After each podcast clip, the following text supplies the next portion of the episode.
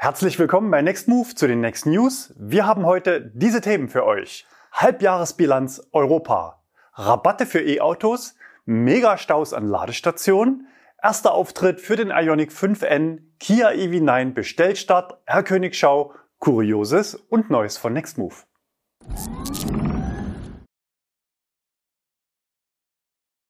Halbjahreszahlen für die EU. In der ersten Hälfte des Jahres 2023 stiegen die Pkw-Neuzulassungen insgesamt in der EU um 18 Prozent im Vergleich zum Vorjahreszeitraum und erreichten 5,4 Millionen Einheiten. Die Zuwächse der letzten Monate deuten darauf hin, dass sich die europäische Automobilindustrie von den durch die Pandemie verursachten Lieferunterbrechungen erholt.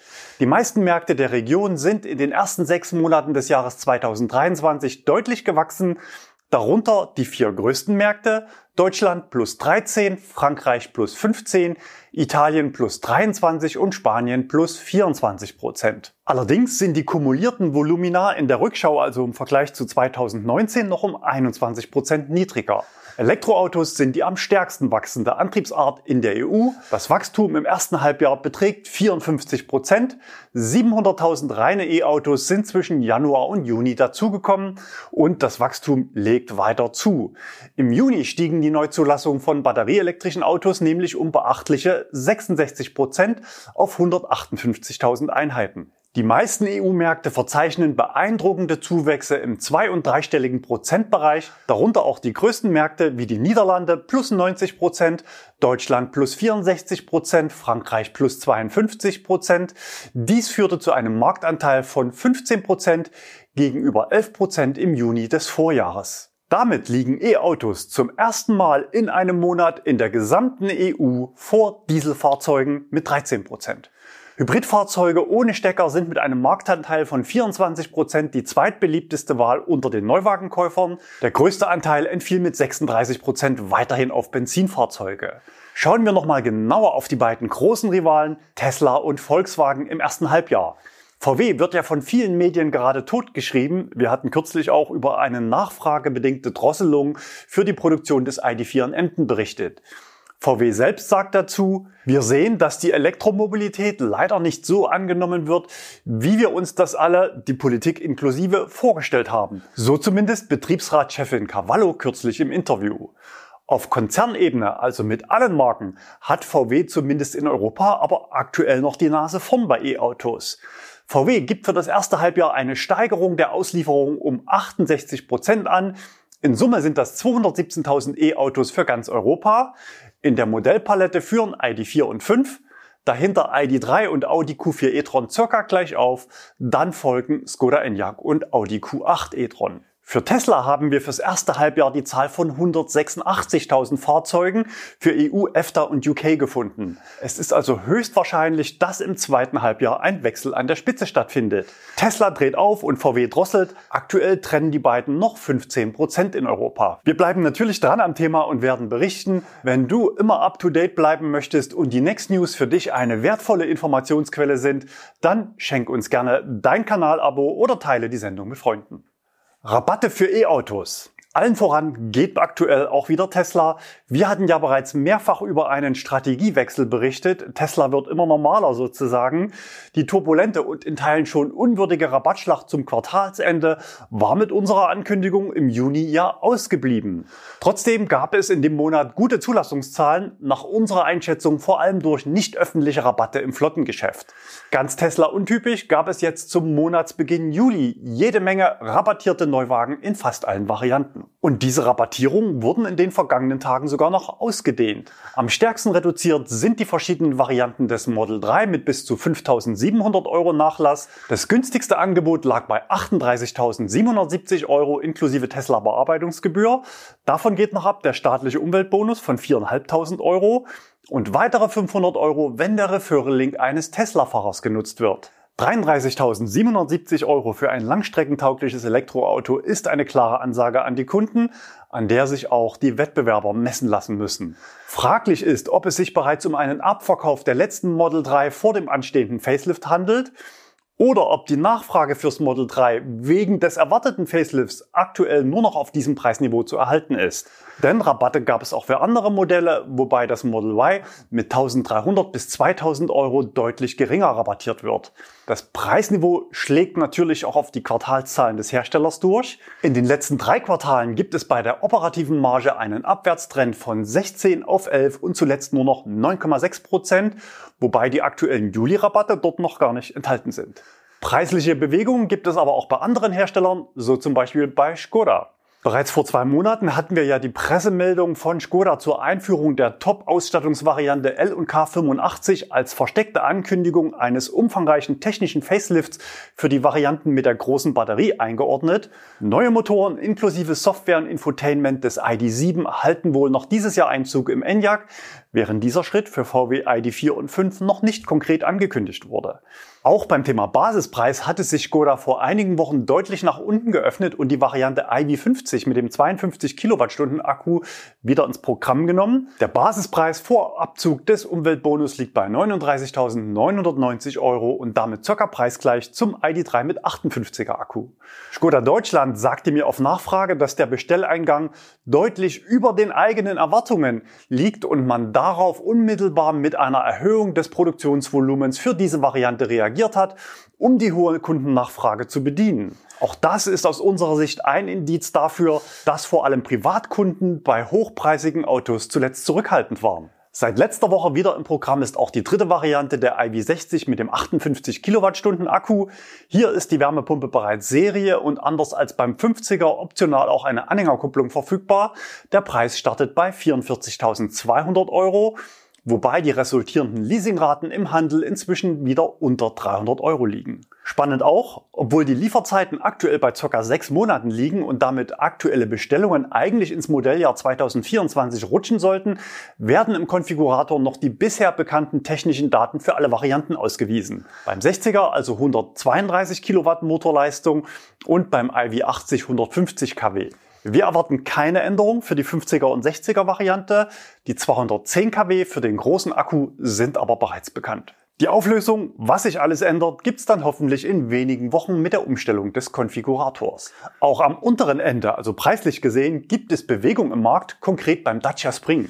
Das Auto wird im herstellergebundenen Leasing oder einer Finanzierung aktuell mit einem Zinssatz von 0,0% beworben und auf dieser Basis eine monatliche Leasingrate von 99 Euro in Aussicht gestellt, wobei die Leasing-Sonderzahlung in der Musterrechnung oberhalb dessen liegt, was an staatlichem Umweltbonus beantragt werden kann.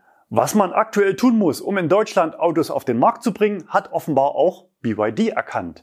Für das aktuell günstigste Modell, den Atto 3, hatten wir vor wenigen Wochen noch Leasingangebote im Bereich von 400 Euro netto, also zuzüglich Mehrwertsteuer bekommen. Die Laufzeit lag bei 48 Monaten. Seit dieser Woche wird das gleiche Auto mit einem Endkundenpreis, also inklusive Mehrwertsteuer, von 199 Euro beworben, also weniger als die Hälfte. Allerdings liegt auch hier die Anzahlung geringfügig oberhalb des staatlichen Umweltbonus und die Laufleistung ist sehr gering, aber die Laufzeit liegt nur bei 24 Monaten. Insofern ist die preisliche Bewegung riesig, was dafür spricht, dass unsere Skepsis gegenüber den bisherigen preislichen Platzierungen der Marke wohl nicht ganz unberechtigt war. Habt ihr noch Modelle entdeckt, bei denen es in den letzten Tagen preislich deutlich nach unten ging? Dann schreibt's bitte mal in die Kommentare. Achtung, bitte keine Angebote von sogenannten Leasing-Vermittlungsdiscountern. Hier werden die Angebotspreise oft künstlich nach unten gerechnet, zum Beispiel durch die Einbeziehung der THG-Quote für bis zu vier Jahre auf Basis von frei gewählten bis zu Schätzpreisen oder auch durch massiv überhöhte Bereitstellungskosten, die sofort fällig werden. Es sollte sich tatsächlich um echte Händler- oder Herstellerangebote handeln. Megastaus an Ladestationen Unzureichende Ladeinfrastruktur wird gerne von Skeptikern als Hinderungsgrund für die Alltagstauglichkeit von Elektromobilität angeführt. Sicher gibt es Anwendungsfälle, in denen solche Argumente in der Praxis aktuell noch greifen. Verglichen mit dem Stand von vor fünf Jahren kann man aber sagen, dass sich in der Kompaktklasse die Reichweiten beim gleichen Preis mehr als verdoppelt haben. Das heißt natürlich auch, dass ich als Pendler nicht jeden Tag mein Auto an den Strom hängen muss. Um das Ganze etwas anschaulicher zu machen, haben wir heute mal ein paar Zahlen für euch zusammengestellt und damit jongliert. Zum 1.7. gab es in Deutschland einen Bestand von ungefähr 1,2 Millionen reinen E-Autos. Studien gehen davon aus, dass über 70 Prozent aller Ladevorgänge im nicht öffentlichen Bereich stattfinden, also auf Firmenparkplätzen oder privat. Aktuell könnte die Quote sogar noch höher sein. Allein aus dem KfW-Förderprogramm 440 für private Wallboxen resultierten knapp 700.000 geförderte und auch tatsächlich installierte Wallboxen. Dazu kam ja dann auch noch ein Förderprogramm 441 für Ladestationen auf Firmenparkplätzen und natürlich gab es auch vor den Förderprogrammen schon einen Bestand an Ladestationen. Zusammengerechnet kann man also aktuell davon ausgehen, dass es in Deutschland mindestens genauso viele nicht öffentliche Ladepunkte wie zugelassene E-Autos gibt. Kleine Nebenbemerkung, aktuell gibt es natürlich auch noch jede Menge Plug-in-Hybride, die an diesen Wallboxen aufladen. So, jetzt aber zu den Menschen, die keinen privilegierten Zugang zu Strom beim Arbeitgeber oder zu Hause haben und ausschließlich öffentlich laden müssen. Hier ist die Frage, ob man diese wohnortnah über AC-Ladestationen versorgt oder über ein tankstellenähnliches Schnellladenetz. Aktuell werden beide Richtungen ausgebaut, wobei einige Big Player, die wir gleich noch sehen werden, klar auf das Modell Tankstelle setzen. Einer der Big Player ist das sogenannte Deutschlandnetz. Hier ist es ziemlich ruhig geworden.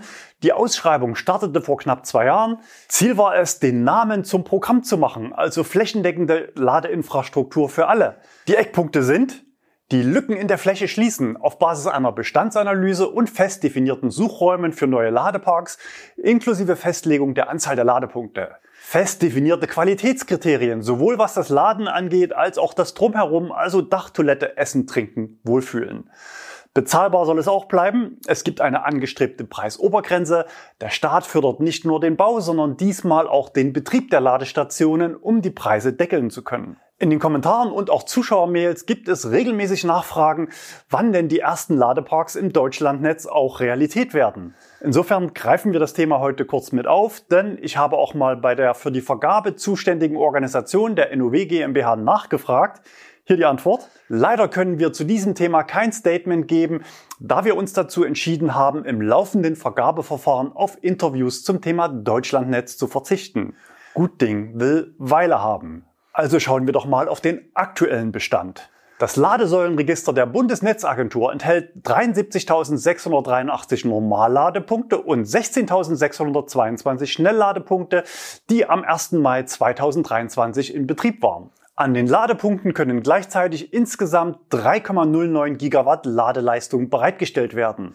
Inzwischen sollten es also knapp 17.000 Schnellladepunkte sein zum Vergleich, aktuell gibt es rund 14.500 fossile Tankstellen in Deutschland, da aber jede mit mehreren Zapfsäulen und unterschiedlichen Kraftstoffarten. Wer sind jetzt aber die Treiber für den Ausbau schnelles Laden in Deutschland, von denen wohlgemerkt viele komplett ohne staatliche Förderung aktuell ausbauen? Das Portal Schnellladepark.app hat dazu im Juli eine Statistik zusammengestellt. Kriterium Combined Charging System, also CCS und für alle zugänglich. Auf Platz 1 klar vorn NBW. Fast wöchentlich gibt es Pressemeldungen zu neuen großen Ladeparks an Deutschlands Autobahnen. Auf Platz 2 Tesla 2414 Ladepunkte, wobei da aber nur die frei zugänglichen gezählt sind. Aber Tesla hat nach meiner Zählung in Deutschland bereits 167 von 191 Standorten für Fremdmarken geöffnet. Würde man die restlichen 24 nachziehen, kämen nur noch 200 Ladepunkte dazu, würde also nicht für Platz 1 reichen aktuell. Auf Platz 3, für manche vielleicht überraschend, weil noch nicht so lange im Markt, Aral Puls. Ein großer Vorteil, der noch dazu den Ausbau erleichtert und beschleunigt, ist natürlich das eigene Tankstellennetz. Wo andere um Standortkooperation verhandeln müssen oder Klinken putzen gehen, kann Aral auf eigene Standorte direkt zugreifen und Toilette und Shop sind ja auch schon da. Nach meinem Stand ist Aral auch der einzige große Betreiber, der jetzt schon flächendeckend eine direkte Kartenzahlung ermöglicht. Auf den Plätzen dahinter werden die Abstände etwas geringer. Es folgen EWEGO und Allego, die Pfalzwerke noch vor Ionity, gefolgt von Shell Recharge. Wir treiben unsere Zahlenspiele heute noch etwas weiter. Aktuell hätte also, wie zuvor erwähnt, rein rechnerisch circa jedes deutsche E-Auto Zugriff auf eine Wallbox. Was wäre aber, wenn alle deutschen E-Autos nur noch an Schnellladestationen laden würden? Würde das funktionieren? Ich habe mal nachgerechnet. Wir erinnern uns, aktuell sind es ca. 17.000 Schnellladepunkte in Deutschland. In meiner Rechnung habe ich pro Auto und Jahr 15.000 Kilometer veranschlagt und ich rechne mit einem Standardwert beim Verbrauch von 20 Kilowattstunden pro 100 Kilometern inklusive Ladeverlusten. Bei der Ladeleistung habe ich einen geschätzten Durchschnittswert von 50 Kilowatt angenommen, denn in der Praxis würde man ja bei einem Tankstellenprinzip die Autos voller laden als auf der Langstrecke und damit vermutlich auch in den Bereich mit geringerer Ladeleistung vordringen. Nachzuladen sind also 18 Milliarden Jahreskilometer. Dafür braucht man 3,6 Milliarden Kilowattstunden oder 3600 Megawattstunden. Und das verteile ich auf 17.000 Ladepunkte. Das bringt dann immerhin knapp 212.000 Kilowattstunden auf jeden einzelnen Stromzähler. Und dafür benötige ich an jeder Station 4.235 Betriebsstunden zum Nachladen. Und wie viele Stunden hat das ganze Jahr? Es sind 8760. Ganz grob ergibt sich also eine benötigte Auslastung von 50 Prozent. In Summe würde das also theoretisch locker ausreichen, praktisch aber niemals, denn in der Praxis würde es nur dann funktionieren, wenn sich genug Nutzer finden, die tatsächlich auch in den Nachtstunden ihre Autos aufladen. Aber wer will schon nachts zur Tanke? Versuchen wir es nochmal mit etwas mehr Praxisbezug. Sagen wir, 70 Prozent des Fahrstroms werden nicht öffentlich geladen, also zu Hause oder beim Arbeitgeber. 15 Prozent werden an den über 70.000 öffentlichen Normalladepunkten geladen und 15 Prozent am Schnelllader.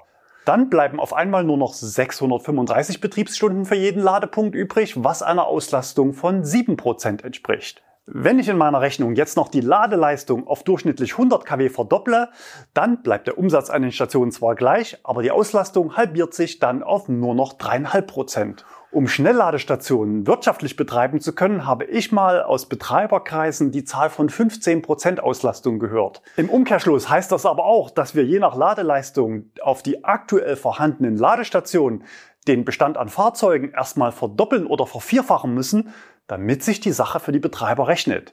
Wir haben also immer noch ein Stück weit Henne-Ei-Problem. Das heißt einen Mangel an Ladestationen, um die Fläche abzudecken, aber trotzdem noch zu wenig E-Autos, um die vorhandenen Stationen wirtschaftlich betreiben zu können. 15% Auslastung als Zielgröße klingt wenig.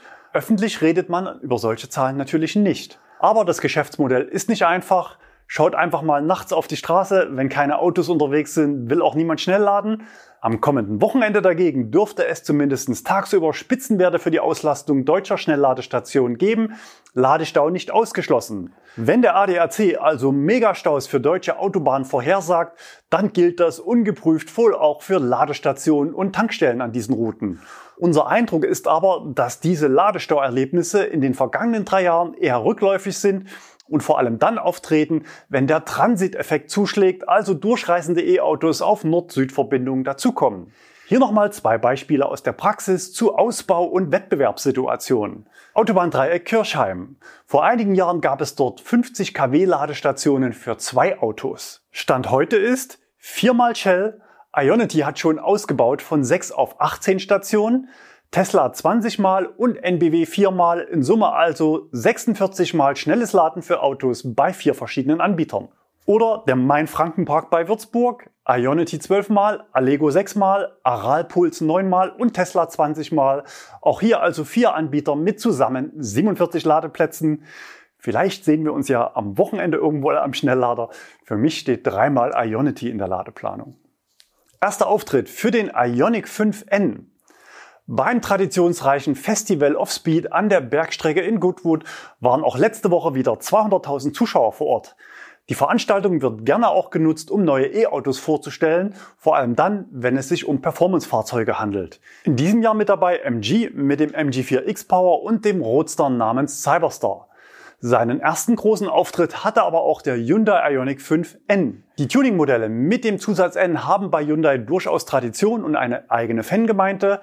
Wer aber meint, dass man bei Hyundai einfach nur eine Plattformkopie des Kia EV6 GT ins Rennen schickt, der wurde eines Besseren belehrt. Mehr Leistung, mehr Akku, mehr Funktionen. Konkret sind es 478 kW Leistung statt 430 beim EV6 GT.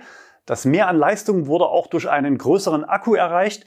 Es gibt mit 84 Kilowattstunden sieben mehr als bisher. Der angenehme Nebeneffekt der größeren Batterie sollte auch sein, dass sich bei der WLTP-Reichweite sogar vielleicht eine 4 an der ersten Stelle wiederfindet. Der finale Wert wird erst mit dem Marktstart bekannt gegeben, so auch der Preis. Wir erwarten einen Listenpreis im Bereich zwischen 75 und 80.000 Euro. Insgesamt ist das Fahrzeug noch stärker auf Performance orientiert als der EV6 GT. Das Auto ist durch Anpassungen an Spoiler und Fahrwerk länger und breiter als die bisherigen Ioniq 5. Auch bei den Reifen gibt es mit 275 mm Breite noch 2 cm Zuschlag gegenüber dem EV6 GT. Neu ist auch eine selektive Vorkonditionierung der Batterie, aber nicht nur zum Schnellladen, sondern auch zum Schnellfahren. Hierfür gibt es wahlweise einen Drag-Modus für eine kurze Volllastfahrt, zum Beispiel für die Beschleunigung von 3,4 Sekunden auf 100 Kilometer pro Stunde abzurufen. Und es gibt einen Track-Modus, der die niedrigstmögliche Batterietemperatur für mehrere Runden optimiert.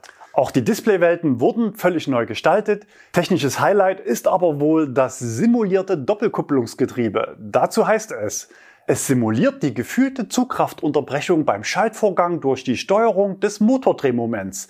Das Ergebnis ist ein präziseres, interaktives Fahrerlebnis, das dem eines Fahrzeugs mit Benzinmotor ähnlicher ist als die früheren Elektrofahrzeuge. Für das entsprechende Rennstreckentypische Sounderlebnis sorgen verschiedene Soundmodi mit zehn Lautsprechern und damit alle was davon haben, wird natürlich innen und außen beschallt.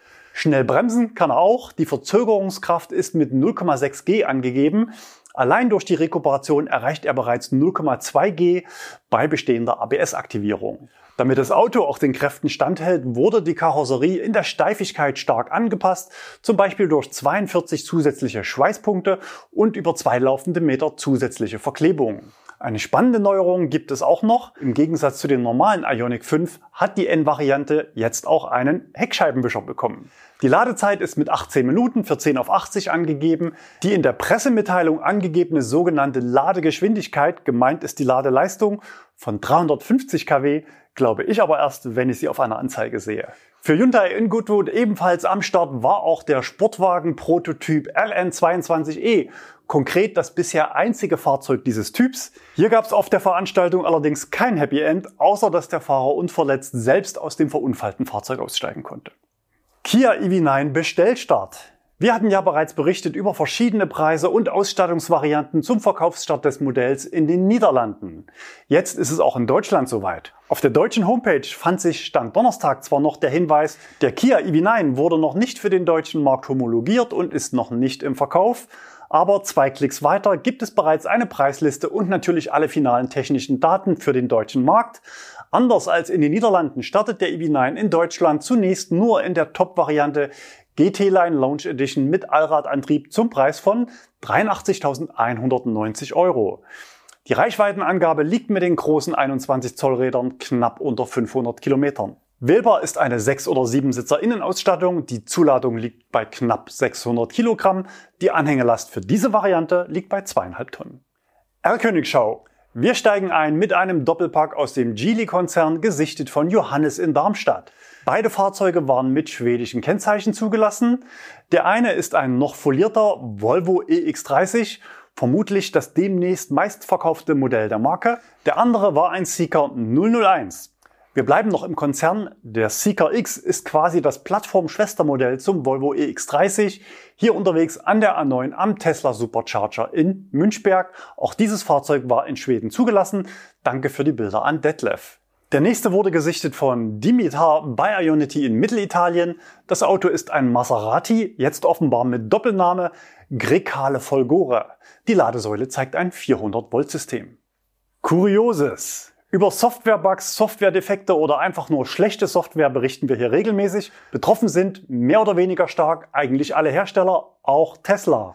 Aktuell hat der ADAC einen Fall öffentlich gemacht, der aus unserer Sicht bemerkenswert ist. Zum einen, weil der Mangel durchaus erheblich ist und zum anderen, weil der Hersteller meint, es sei alles in Ordnung, aktuell zumindest. Es geht um den Ora Funky Cat Konkret um das Beenden eines AC-Ladevorgangs, das heißt Laden an Wallboxen oder mit anderen Ladestationen mit Wechselstrom.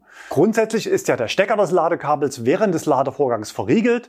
Um das Ladekabel zu ziehen, muss ich vorher den Ladevorgang beenden oder zumindest pausieren. Bei vielen Modellen erfolgt das gekoppelt an die Funktion Entriegeln des Fahrzeugs, zum Beispiel über den Fahrzeugschlüssel, so auch beim Ora Funky Cat. Was dann passiert, beschreibt der ADAC wie folgt. Im Gegensatz zu anderen Elektrofahrzeugen stoppt der Ora Funky Cat in dieser Zeit aber den Ladevorgang nicht und es fließt weiter Strom. So ist es möglich, den Typ 2 Ladestecker bei laufender Ladung unter Last herauszuziehen. Erst mit dem Abziehen des Ladesteckers wird die Ladung gestoppt. 11 kW unter Last zu ziehen kann im wahrsten Sinne des Wortes spannend sein. Der ADAC schreibt zu seinen Erfahrungen im Test, die Folge ist im Extremfall ein Knall, Funkenflug und Brandgeruch. Langfristig kann das zu einem Verschleiß der Kontakte und Erhitzung der Kontaktflächen führen. Der Hersteller und Importeur sehen allerdings kein Problem und haben dem ADAC mitgeteilt, dass das Fahrzeug alle Normen erfüllt und sicher sei. Der ADAC empfiehlt vorerst, den Ladevorgang anderweitig zu beenden, also zum Beispiel per App oder an der Ladestation. Wenn das nicht möglich ist, sollte der Stecker möglichst langsam gezogen werden. Prüfen wird das Ganze vermutlich jetzt eine weitere Instanz. Der ADAC hat seine Erkenntnisse an das Kraftfahrtbundesamt gemeldet. Beim Schnellladen tritt das Problem übrigens nicht auf. Neues von Nextmove. Die Urlaubszeit ist natürlich Top-Saison für Autovermieter, so auch bei uns. Da wir kontinuierlich Fahrzeuge einflotten, können wir oft aber auch kurzfristige Anfragen jetzt noch erfüllen. Ob ein passendes E-Auto verfügbar ist, seht ihr mit drei Klicks auf unseren neu gestalteten Fahrzeugseiten. Einfach Modell, Zeitraum und Standort wählen und das System zeigt entweder einen Treffer oder bietet Alternativen. Im Gegensatz zu vielen anderen Anbietern vermieten wir aber mit Modellgarantie. Das heißt, das, was ihr seht, bekommt ihr dann auch. Neu in der Flotte sind unter anderem Nissan Ariya mit weitgehend voller Ausstattung und Allradantrieb. Tesla Model Y Basismodelle mit BYD-Akku aus Grünheide für kurze Ladezeiten im Sommer. 10 auf 80 Prozent schafft der warme Akku in 20 Minuten. Insgesamt haben wir übrigens auch ca. 50 Autos mit Anhängerkupplung in der Flotte. Auch hier zeigt euch das System, ob ein Fahrzeug mit Anhängerkupplung buchbar ist. Zum Beispiel VW ID4 und VW ID Bus, Skoda Enyaq, Polestar 2 und Tesla Model Y. Der Fahrzeugverkauf geht auch weiter. Aktuell im Angebot mehrere Maxus EV80 und Kia e-Soul. Ende des Monats kommen auch noch zwei Opel Corsa E zum Verkauf hier nach Leipzig. Für heute sage ich Tschüss, bleibt gesund und fahrt elektrisch.